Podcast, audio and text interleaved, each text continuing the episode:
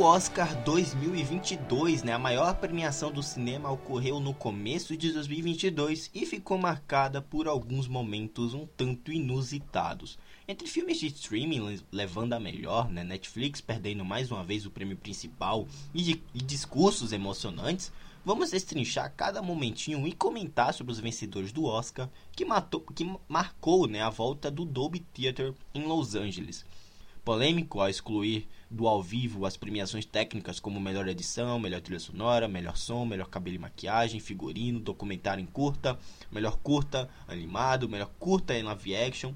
Entregues durante o tapete vermelho, né? Tal fato gerou grande repercussão, com razão, e me fez abrir os olhos para essa tentativa de tentar diminuir o tempo da cerimônia, né? Ao mesmo tempo que tenta tornar mais acessível ao público mais jovem. Péssima ideia, tá?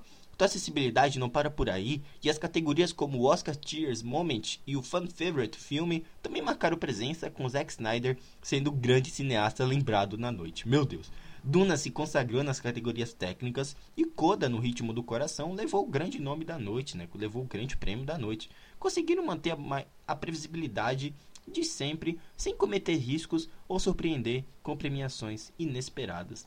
Galera, a vitória de Koda desbancando um adversário de peso como Ataque dos Cães, o qual acabou levando apenas o prêmio de melhor diretora, pode ter sido a grande surpresa da noite, sendo o primeiro filme de uma plataforma de streaming a levar o prêmio principal e que atualmente se encontra disponível no Apple TV Plus.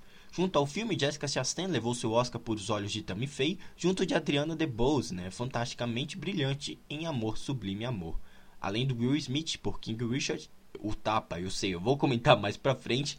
Cruella, 007 Sem Tempo para Morrer e Belfast também ganharam suas próprias estatuetas, como figurino, canção original e roteiro original, respectivamente, tá? Eu adorei a vitória de Encanto, acho que não havia para ninguém nessa, nessa categoria, e sim, tá? Foi a maior e melhor animação do ano. Drive My Car se consagrou como o melhor filme fora do circuito americano, ainda não tive a honra de assistir, infelizmente, e o Summer of Soul acabou levando o melhor documentário, que esse documentário é poderosíssimo, é incrível, tá? O Oscar, galera, seguiu o que a temporada de premiações consagrou e não tive o menor problema com isso, tá? Um discurso comovente do Troy Kotzer também roubou a cena e emocionou a todos, o que também ganhou segmento às, as constrangedoras piadas da Amy Schumer e a apresentação de We Don't Talk About Bruno, que foi incrível, tá?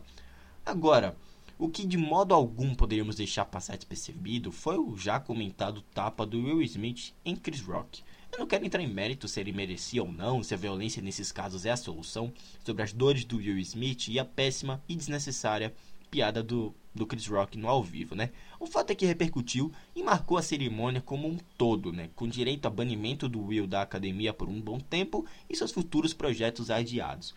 Galera, no fim, o Oscar 2022, em minha opinião, foi bem mais organizado que a edição anterior, tá? E para mim não se tornou cansativo, repetitivo ou com segmentos cômicos muito exageradamente desnecessários. Fica aqui minha crítica né, sobre a exclusão das outras categorias técnicas e o Snyder levar o prêmio em cima disso em volta para casa. Isso eu não entendi. Mas ok, o Oscar 2022 chegou ao fim a temporada de premiações passada já acabou. Vamos focar agora no Oscar 2023, que deve ocorrer em fevereiro ou março do próximo ano, com filmes que, olha, Top Gun, será que leva? Fica aqui a minha sugestão, a minha torcida. E acho que é isso, vou deixando vocês por aqui, galera. Você acompanhou o Oscar 2022, assim que tava no ao vivo lá na TNT? Me deixa o feedback, você pode mandar lá no nosso Twitter, tá bom? E também na Cashbox, onde a gente publica podcast de, de games sobre a temporada de premiações, reviews exclusivos e eventos da cultura pop, tá bom? Acho que é isso. Vou deixando vocês por aqui, galera. Um grande abraço e até a próxima. Tchau!